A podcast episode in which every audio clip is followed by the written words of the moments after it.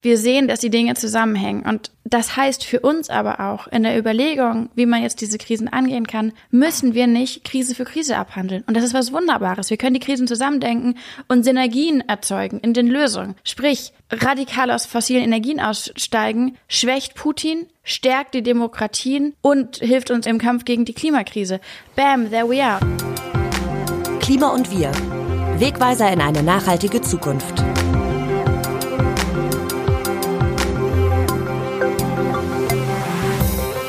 Moin zu Klima und Wir, dem Podcast zu Klimakrise und Nachhaltigkeit vom Redaktionsnetzwerk Deutschland. Mein Name ist Maximilian Arnhold. Ich freue mich sehr, dass ihr dabei seid. In den letzten Folgen habe ich hier mit ganz unterschiedlichen Menschen gesprochen. Ein Polarforscher war dabei, eine Greenwashing-Expertin und die Band Milky Chance. Klammer auf, wenn ihr eine der Folgen verpasst habt, hört doch da gern nochmal rein.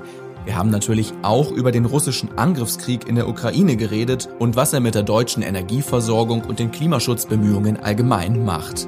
Nun wird es Zeit, den Blick mal wieder auf die Klimabewegung zu lenken. In Kriegszeiten ist es Fridays for Future gelungen, Hunderttausende Menschen auf die Straße zu bringen. Einige Kommentatoren sprechen sogar davon, die Bewegung sei heute nötiger denn je. Umso mehr freue ich mich, meine heutige Gästin anzukündigen. Sie ist das bekannteste Gesicht von Fridays for Future in Deutschland. Manch einer nennt sie gar die deutsche Greta Thunberg, auch wenn sie das nicht gerne hört.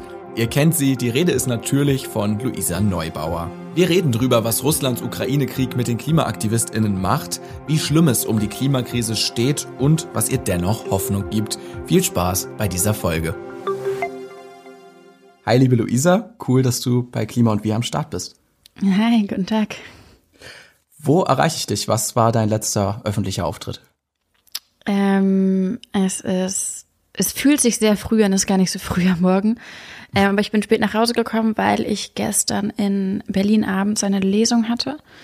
Und wir haben da ähm, was Neues ausprobiert und haben meine Lesung kombiniert mit einem Musikact.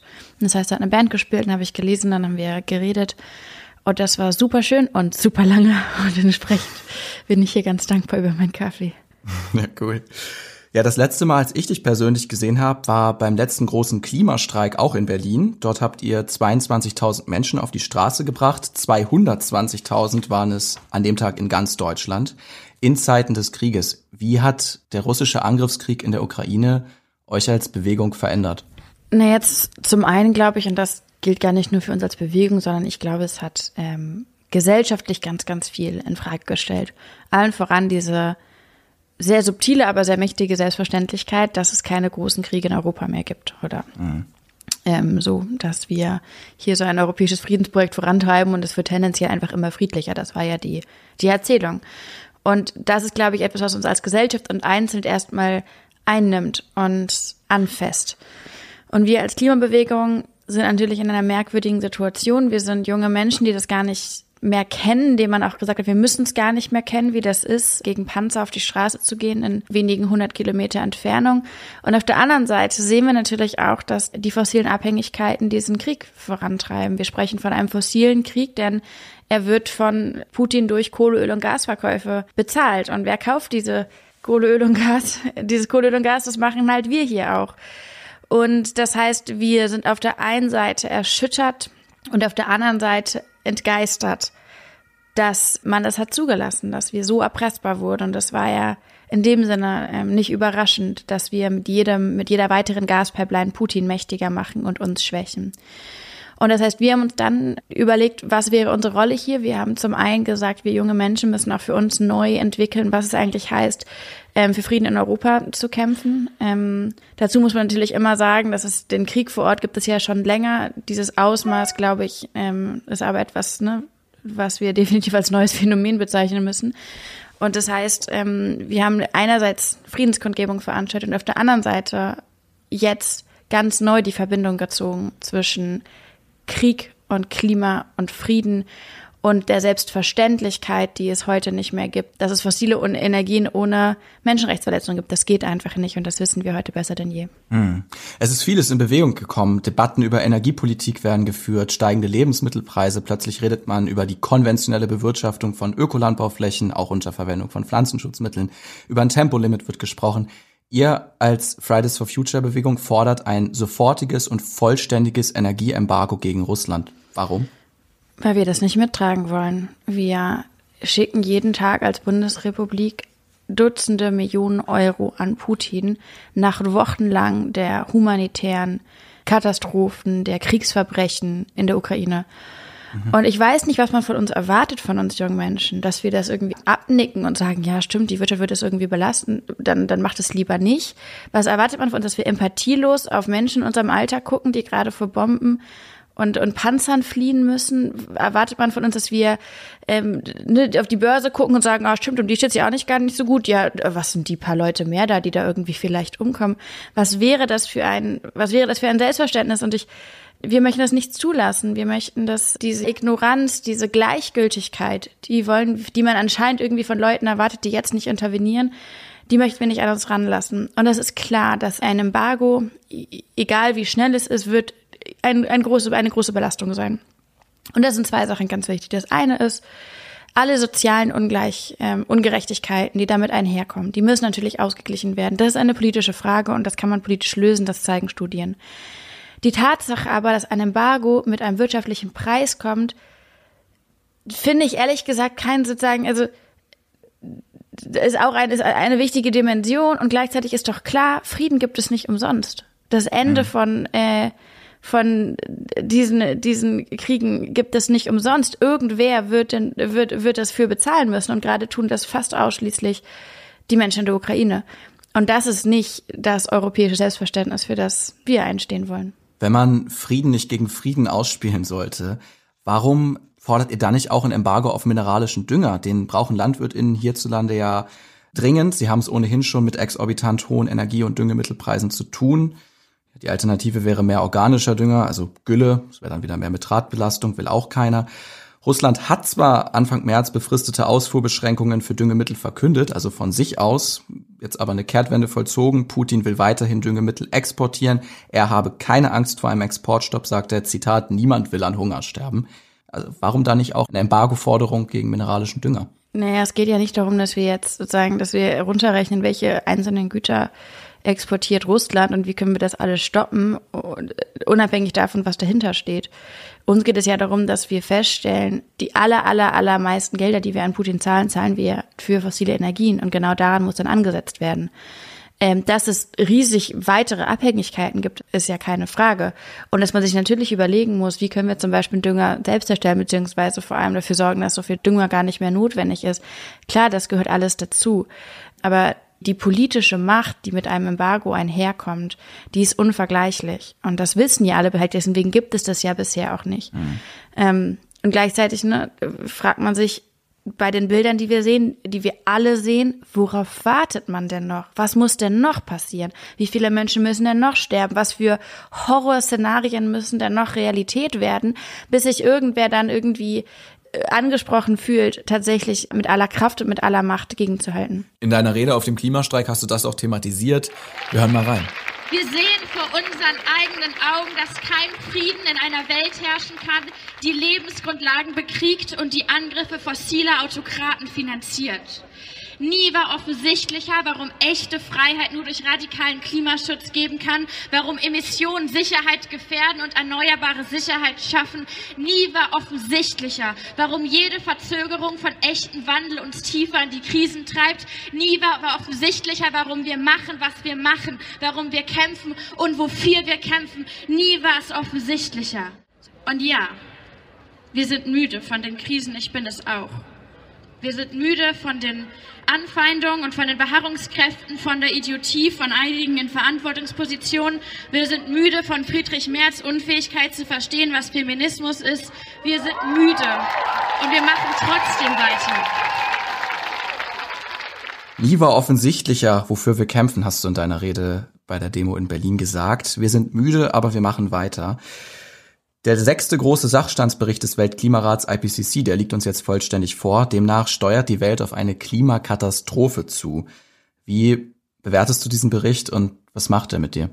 Ja, der Bericht ähm, ist natürlich, also man, wir kennen viele von diesen Berichten und auch dieser Bericht ist wieder absolut ähm, atemberaubend.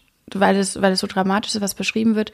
Bei diesem Bericht äh, springen ja zwei Sachen ins Auge. Das eine ist, dass der IPCC, also der Weltklimarat, die wichtigste Institution in der Klimawissenschaft weltweit, sagt, it's now or never. Also wir müssen uns jetzt entscheiden gegenzuhalten. Es gibt keine halben Sachen, wenn wir das machen wollen. Wir können nicht eine weitere Krise abwarten, wir können auch keinen weiteren Krieg abwarten, das ist auch die Realität. Wir können nicht sagen, ah, den Krieg warten wir noch ab und dann kümmern wir uns. Wir müssen jetzt die Dinge zusammendenken. Ähm, wir, Friedman schreibt in der New York Times, we must never waste another crisis. Wir dürfen nie wieder eine Krise verschwenden. Ähm, das ist genau richtig. Ähm, und zum anderen sagt der Weltklimarat ja aber auch, dass es noch gehen könnte. Also das ist nicht nur die größte humanitäre Katastrophe des 21. Jahrhunderts, die wir da vor uns sehen, sondern auch die größte vermeidbare humanitäre Katastrophe des 21. Jahrhunderts. Und umso erschreckender ist die Tatsache, dass wahrscheinlich die allermeisten Menschen überhaupt nichts davon mitbekommen haben, von diesem Bericht, weil eben kaum, kaum berichtet wurde, obwohl es uns alle so viel angeht, obwohl die Menschen Bescheid wissen sollten, obwohl die Menschen ein Recht darauf haben sollten, informiert zu werden. Nachgehakt. Der Weltklimarat hat seinen sechsten großen Sachstandsbericht vorgelegt. Wir haben das auch zu Beginn der Kriegsfolge in diesem Podcast schon angesprochen. Die wichtigste Erkenntnis, das Zeitfenster zum Handeln schrumpft. Weil die Welt über Jahrzehnte Klimaschutz zu zögerlich vorangetrieben oder sogar torpediert hat, bleiben der Menschheit jetzt nur noch drei Jahre, um die entscheidenden Weichen zu stellen. Spätestens ab 2025 müssen die CO2-Emissionen global ihren Höhepunkt erreicht haben. Bis 2030 muss der Treibhausgasausstoß halbiert werden und 2050 muss die Welt dann komplett klimaneutral sein, um das 1,5 Grad Ziel noch zu erreichen. Nur wenn das gelingt, können die schlimmsten Klimafolgen verhindert werden. Wie kann es noch gelingen? Wie haben wir denn noch eine Chance, das 1,5 Grad Ziel zu erreichen? Also das 1,5 Grad Ziel will man ja nicht erreichen, das will man eigentlich nicht erreichen. Also die globale Durchschnittstemperatur bei ungefähr 1,5 Grad stabilisieren ist schon naja, wir schlimm. steuern auf Genau, drei wir und steuern jenseits auf- zu, ja. deswegen wäre das schon, ja, aber klar. Ähm, und ist, was der IPCC ja auch sagt, ist, dass es mit dem 1,5 Grad in, in diesem Jahrhundert sehr schwierig wird. Das, es kann sein, dass wir das ein bisschen so overshooten nennt man das ähm, in, in Fachsprache, aber zum Ende des Jahrhunderts hin ähm, uns wieder einpellen. Das klingt jetzt nach so großen Zeiträumen, aber es ist, ne, es ist ein Fünftel des Jahrhunderts ist vorbei. Und ich glaube, für die meisten Menschen fühlt sich das nicht wahnsinnig lange an dieser Zeit. Entsprechend ist es ein Katzensprung natürlich in der, äh, in der Entwicklung. Wir können es unter anderem, können wir die schlimmsten Katastrophen verhindern, wenn wir jetzt einen globalen Kohleausstieg einleiten. Ähm, keine neuen Kohleexpansion, keine neue Kohleförderung, sondern ein ganz, ganz, ganz schneller, rapider Ausstieg und das natürlich deutlich, äh, sagen, in einem deutlich kleinen Zeithorizont in den nächsten Jahren bis vielleicht Ende des Jahrzehnts grob. Und darüber hinaus darf es keine neuen fossilen Entwicklungen geben. Das heißt, kein neues Ölfeld, keine neue Gaspipeline, keine neue Kohlemine.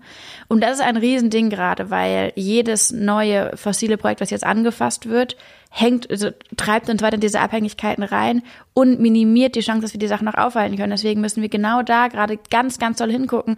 Allein in der Woche, nachdem dieser Bericht rauskam, wurden sieben neue gigantische fossile Projekte angekündigt. Und das ist genau der falsche Weg. Und was es braucht, ist dann eben den massiven Widerstand. Die Leute, die, die intervenieren, die ihre Regierung accountable halten und die diese roten Linien ziehen, die der IPCC uns eben vorgerechnet hat, die müssen die Menschen auf die Straße tragen. In Zeiten von Pandemie und jetzt Krieg, du es angesprochen, findet dieser Bericht wenig Gehör. Du sagst oft, wir leben in einem Zeitalter der multiplen Krisen, die nur zusammen gedacht und gemeinsam gelöst werden können. Du hast eben Friedman, New York Times zitiert, Never Waste Another Crisis. Wie genau kann das gehen? Also wie schafft man jetzt in diesem Moment das Verständnis zu sagen, okay, wir denken all die globalen Krisen zusammen? Ja, das ist kurz aufwendig und dann finde ich es sehr befreiend. Die Sache ist ja die, dass diese Krisen alle übereinander purzeln gerade, dass wir von Klima zu Pandemie zu Krieg purzeln und all die Subkrisen ja auch miterleben. Die gestressten Eltern, die depressiven Studierenden, die vereinsamten ähm, Senioren. Das sind ja alles, das sind ja alles Subkrisen, die wir, die unter der Oberfläche da sind, die, die eigentlich laut brüllen, nur so selten gesehen würden, was gerade an Scheidungen in diesem Land abgeht, wie viele junge Menschen das Gefühl haben, sie, sie haben gerade ihre Jugend verpasst und das und das mitnehmen, ihre ihre Perspektiven nicht ähm, nicht ausleben könnten. Wie viele Leute gerade ähm, massiv sozial strugglen, weil sie seit Jahren ähm, andere Leute nicht sehen können und die Krisen sich weiter anhäufen. All das ist kein, ist kein Zufall und das ist eben keine, keine, sind keine singulären Krisen, die einfach aufploppen, sondern es gibt die ganz klaren Zusammenhänge. In einer Gesellschaft, in der ein Auto mehr wert ist oder für wertvoller behandelt wird auf der Straße als ein Mensch, ne, entwickelt sich ein, ein ganz gefährlicher Straßenverkehr, in dem kleine Kinder äh, Lungenkrankheiten bekommen und erwachsene Menschen nicht sicher sind und FahrradfahrerInnen schon gar nicht. In einer Zeit, in der die fossilen Konzerne die Kohlekonzerne mehr, mehr Recht zugesprochen wird als den Menschen, die in den Dörfern leben, die jetzt abgebaggert werden sollen, dann entwickeln sich soziale Ungleichheiten und so weiter und so fort. Wir sehen, dass die Dinge zusammenhängen. Und das heißt für uns aber auch in der Überlegung, wie man jetzt diese Krisen angehen kann, müssen wir nicht Krise für Krise abhandeln. Und das ist was Wunderbares. Wir können die Krisen zusammendenken und Synergien erzeugen in den Lösungen. Sprich, radikal aus fossilen Energien aussteigen, schwächt Putin, stärkt die Demokratien und hilft uns im Kampf gegen die Klimakrise. Bam, there we are. Und im besten Falle demokratisiert es auch noch unsere Energiesysteme, weil sie dezentraler aufgebaut werden, weil sich die Macht nicht so anhäuft bei einzelnen Konzernen, weil Menschen mehr Mitspracherecht haben, weil wir das gemeinschaftlich schultern. Und davon gibt es ne, unzählige weitere Beispiele. Wir sehen, dass eine Nahrungsmittelknappheit kommen wird, eine unglaubliche Hungerskrise. Eine ganz wichtige Maßnahme ist natürlich jetzt die Böden zu schützen und dafür zu sorgen, dass sie fruchtbar bleiben. Das heißt, Agrarreform europäisch anders denken. Und das wiederum hilft uns auch in der Frage mit den Pestiziden. Dann sind wir nicht mehr so abhängig von russischen Pestiziden oder von russischem Gas, sondern können ne, das ganz anders gehen. Das kann man den ganzen Tag lang weiterspinnen. Und das hat, wie gesagt, was extrem befreiendes, dass wir nicht eine riesen, riesen, riesen lange unendliche To-Liste vor uns haben müssen, sondern dass wir das bündeln können. Und überall da draußen, und das sagt auch der IPCC, Lösungen sind, wie wir tatsächlich eine Welt schaffen können, in der Kinder nicht mehr so viel Angst vor ihrer Zukunft haben müssen, nicht mehr so viel Angst vor dreckigen Luft, so viel Angst um die Großeltern in der nächsten Hitzewelle.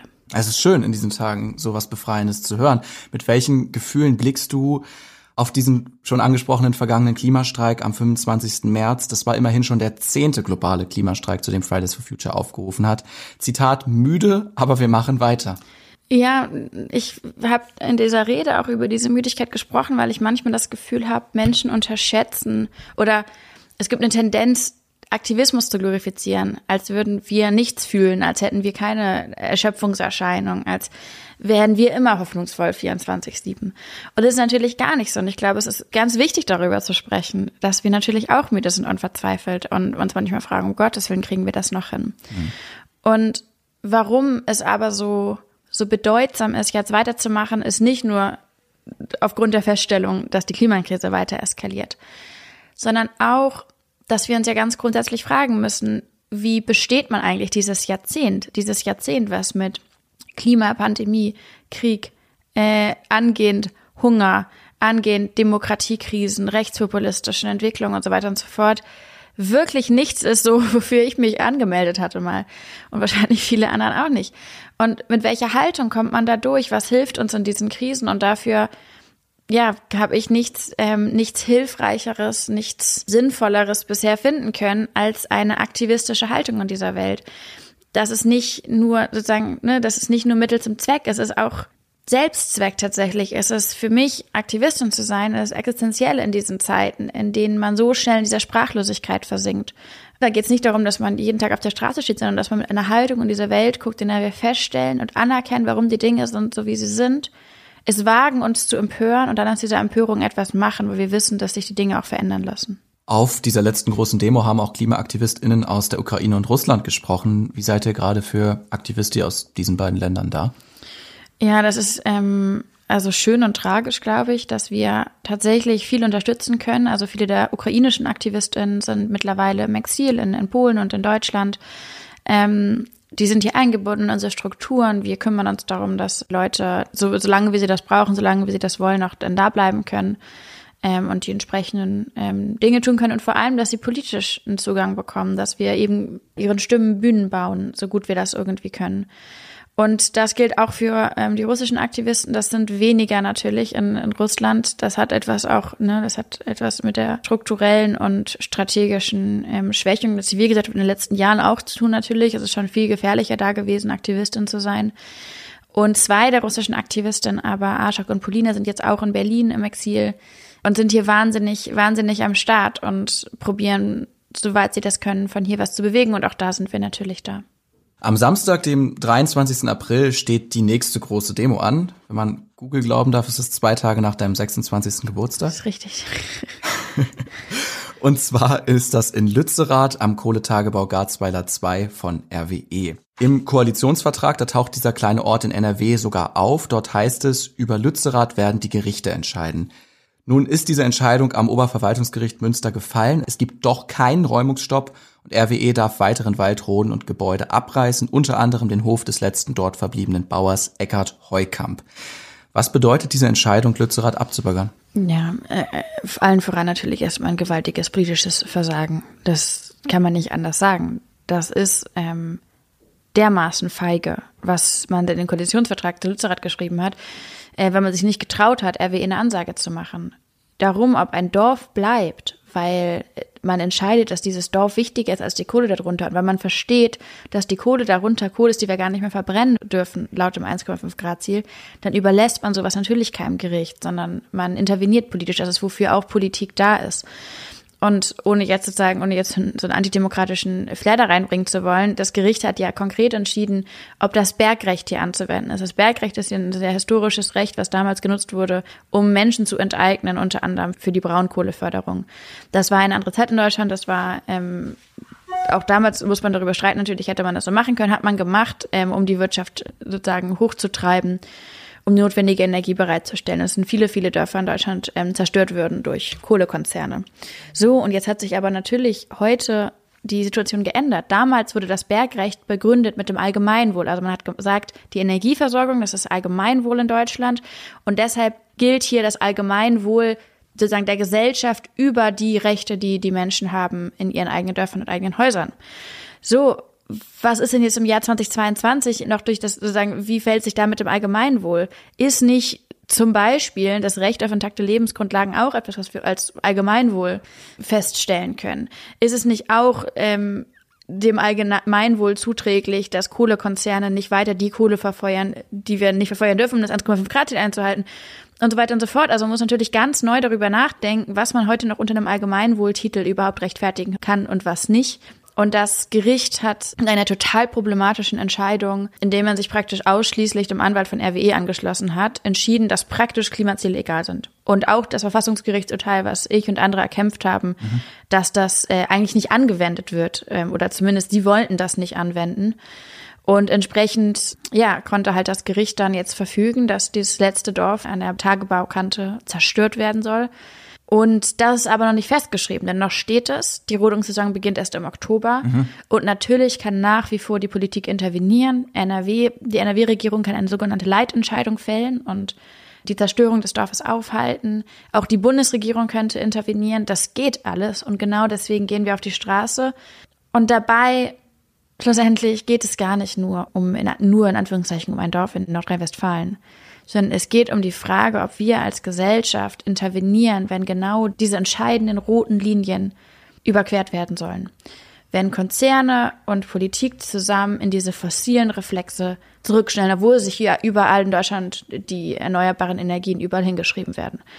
Und weil wir uns eben nicht darauf verlassen können, dass die Politik rechtzeitig einlenkt, müssen wir gegensteuern. Und das ist im Endeffekt die Causa Lützerath, weswegen wir am 23.04. da alle hin müssen, weil es um uns alle geht, weil es uns alle was angeht. Wenn ich mich umhöre jenseits mal von Klimastreiks und Klimapodcasts, dann teilen viele Menschen auch in meinem Umfeld die Wahrnehmung einer Klimaregierung Ampel, was ja wahrscheinlich auch aus dem Wahlkampf rührt, wo Klimaschutz ja die entscheidende Rolle gespielt hat.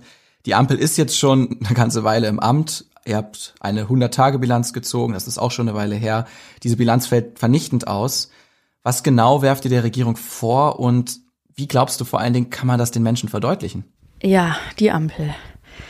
Also, zunächst, das ist, glaube ich, auch wichtig festzustellen, wir haben aktuell die klimafreundlichste Regierung, die wir jemals hatten und die ist nicht vom Himmel gefallen, die wurde erkämpft. Und das vergisst man ganz schnell in diesen Zeiten dass das ein politischer Erfolg ist für die Bewegung, für die Zivilgesellschaft, die sich für soziale Rechte und ökologische Rechte stark gemacht hat. Und on paper ist, macht die Ampel auch mehr als viele andere Regierungen davor, aber das halt das Ding, darum geht's nicht. Es geht nicht darum, einfach nur mehr zu machen.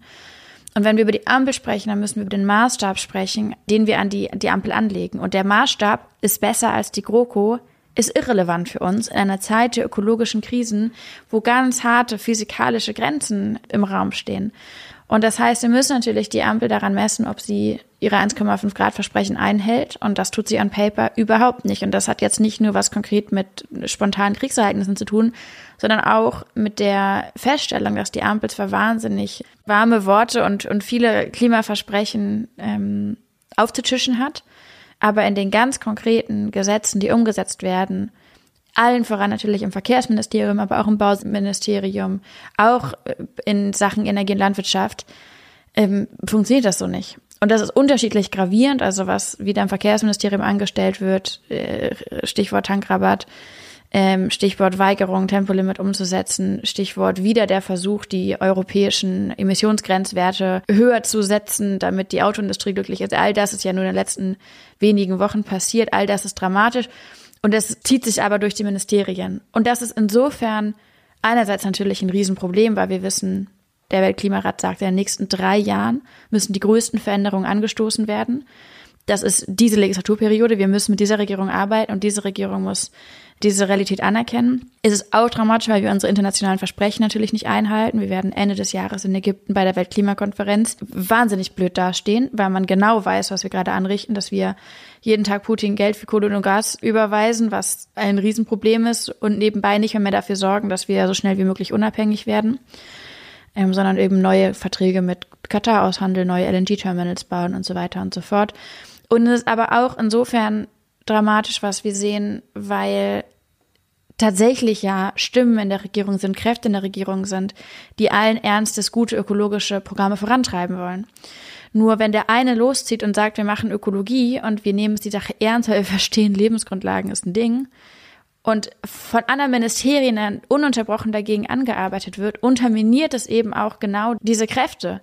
Man kann nicht sagen, ja gut, die FDP hat es mit dem Klima nicht so wahnsinnig doll, dann geben wir denen das Verkehrsministerium und dann machen die einfach ihr Kram und die ökologischen Sachen machen dann die anderen. So funktioniert es nicht, denn Klima ist ja überall und Klima zieht sich durch alles durch. Und wenn wir im Verkehrssektor nicht richtig vorankommen, wenn da nicht sozusagen Mobilitätsrevolutionen stattfinden, dann gute Nacht, dann wird es nichts mit unseren Klimazielen und übrigens auch nichts mit sauberen leisen, sicheren Städten für die Menschen, verlässlichen Anbindungen für die Menschen auf dem Land und so weiter und so fort. Was war das Beste, was in den vergangenen 100 Tagen fürs Klima passiert ist?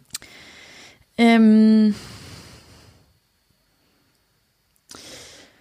Naja, wichtig war, dass man, also die, die Koalitionsentscheidung oder die Entscheidung im Koalitionsvertrag, dass man die, dass man die fünf Dörfer, also neben Lützerath fünf andere Dörfer, dass die, dass die nicht abgebaggert werden dürfen. Das ist natürlich zwar ein wichtiges Signal, dass man den Kohleabbau dort ähm, begrenzt.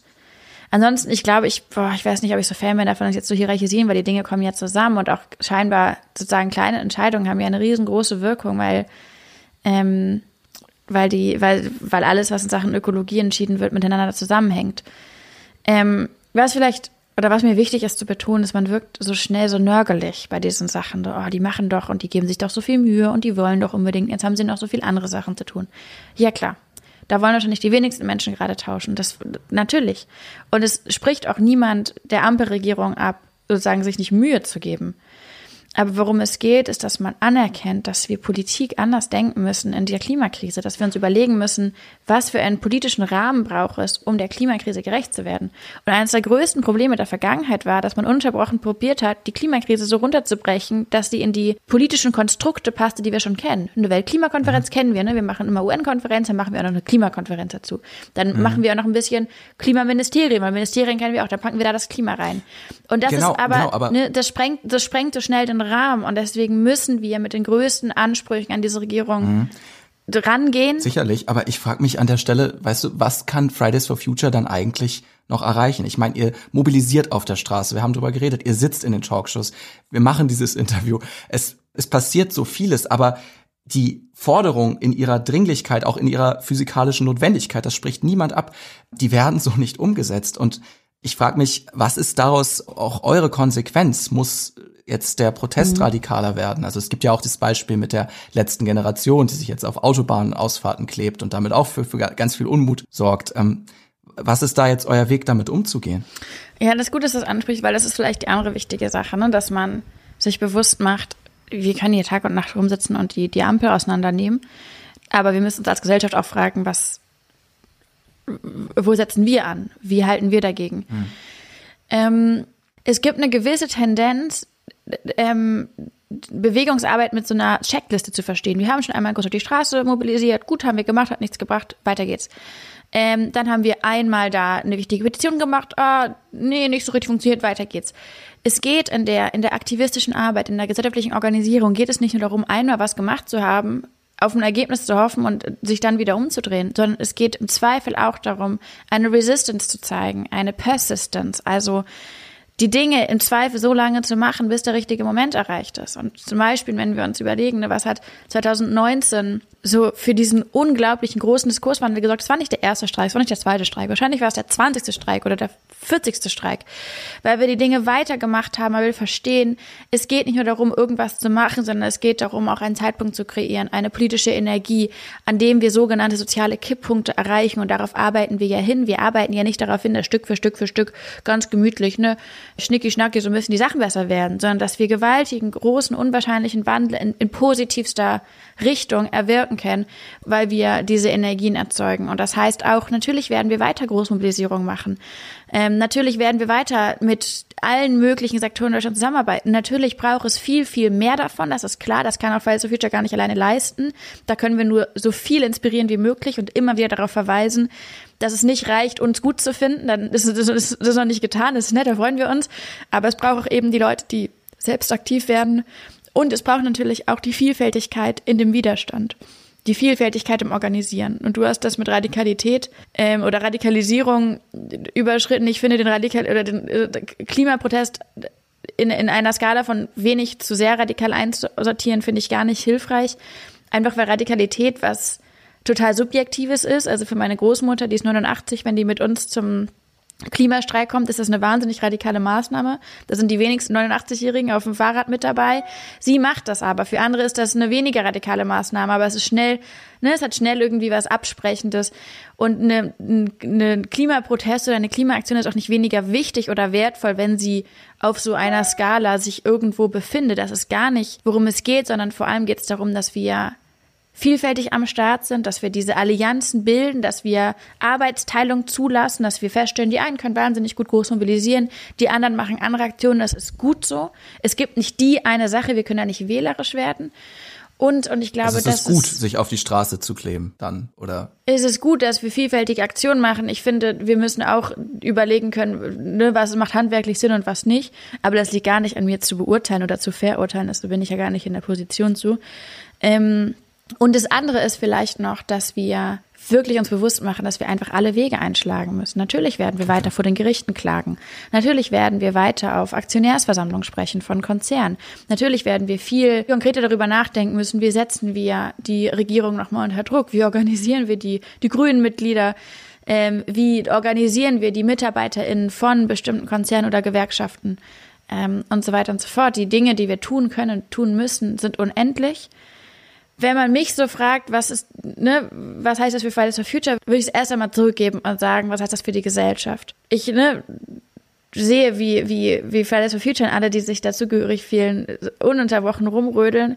Wir wissen, dass wir allein das nicht hinkriegen und dass es noch viele andere braucht. Und in dem Sinne ermutige ich alle anderen, sich ein, entweder anzuschließen oder ähm, selbst loszulegen. Möchtest du zum Schluss des Gesprächs der Klima- und Wir-Gemeinschaft noch was mitgeben? Zum einen hang in there natürlich. Ähm, die Revolutionen kommen nicht, weil wir an sie glauben, sondern weil wir sie machen. Ähm, und das andere, ne, du hast mich gefragt, was müssen wir denn machen in der Klimakrise jetzt? Was müssen wir aus dieser Zeit ziehen, aus den drei Jahren, die noch, die noch sind für den großen Wandel? Und die eine Sache, die ich glaube, die man schon unterschätzt, ist, wie bedeutsam und wichtig ist es, jetzt Fakten zu schaffen. Also die Kohlekonzerne baggern weiter und die baggern weiter, bis man sie stoppt. Und wir müssen die stoppen und wir müssen auch die Alternativen aufbauen. Und wir müssen natürlich die dezentrale bürgernahe Energiewende kickstarten, überall. In unseren Kommunen, in unseren Communities, in unseren Kindergärten und Kirchen und Kitas und Krankenhäusern und Wohngemeinschaften und Büros.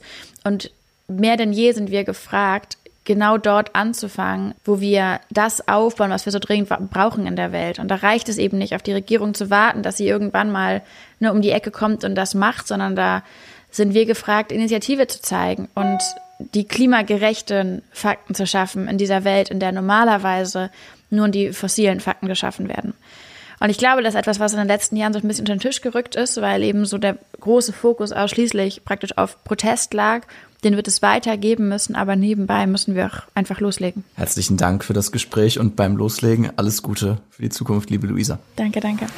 Wir haben einiges gehört darüber, wie sich die Klimabewegung in Deutschland wandelt und was sie noch vorhat und dass es mehr braucht als nur die Klimabewegung selbst. Auf ihrer Rede in Berlin hat Luisa gesagt, wir sind müde, aber wir machen weiter. Ich finde, müde klang all das heute nicht und spätestens die Erkenntnisse des Weltklimarats sollten noch den letzten aufwecken. Es geht um uns alle. Das war's für heute von Klima und Wir.